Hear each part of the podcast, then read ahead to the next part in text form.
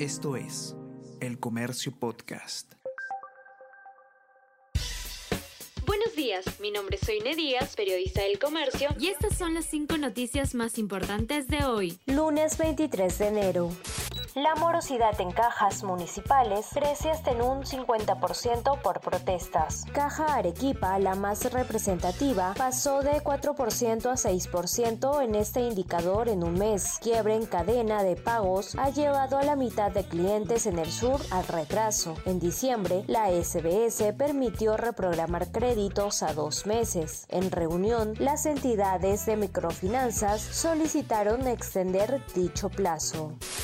Fiscalía libera intervenidos en San Marcos y solo queda un detenido. El Ministerio Público indicó que de las 193 personas detenidas, 192 ya fueron liberadas y solo una permanece detenida al tener vigente una requisitoría.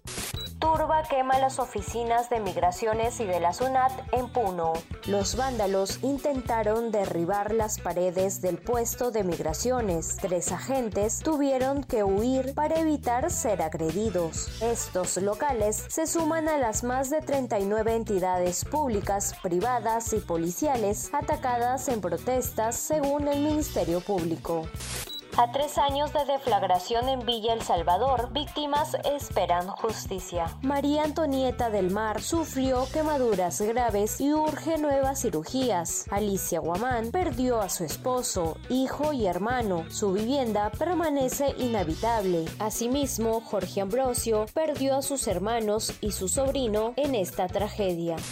Hoy Paolo pasa exámenes médicos en Racing para poder firmar contrato por productividad. Paolo Guerrero tendrá que recibir el visto bueno del área médica de la academia para poder integrarse a los entrenamientos del actual campeón de la Supercopa de Argentina, equipo que es dirigido por Fernando Gago. Esto es El Comercio Podcast.